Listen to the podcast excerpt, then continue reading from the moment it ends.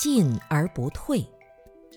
蔬菜、稻谷或者一根草、一棵树等种下去，它们的成长从来就没有停止过。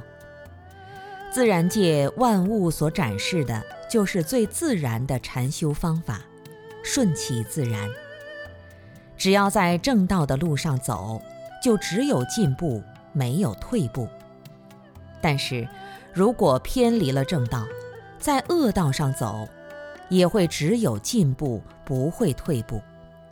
因此，站在什么道上，生命就朝哪个方向去。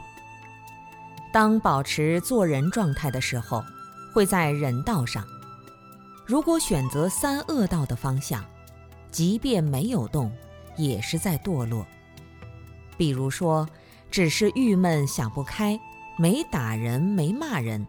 但想不开，就是在堕落，就是在恶道上。精进，顾名思义，就是精而不杂，进而不退。万物如此，我们的心灵世界也是如此。大家深信因果，安住在深信因果这样一个觉受当中，不管是吃饭、走路，哪怕仅仅安住。觉受在不杀生的这样一条戒律中，就是在进步。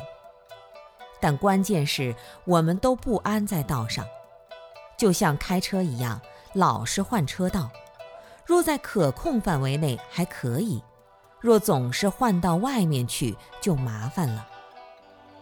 由于我们不在道上，往往会出现很多自己不愿意看到的后果。当我们内心在烦恼道上的时候，就只能在烦恼的道上走；当我们安住在智慧的绝照中，智慧就会增长。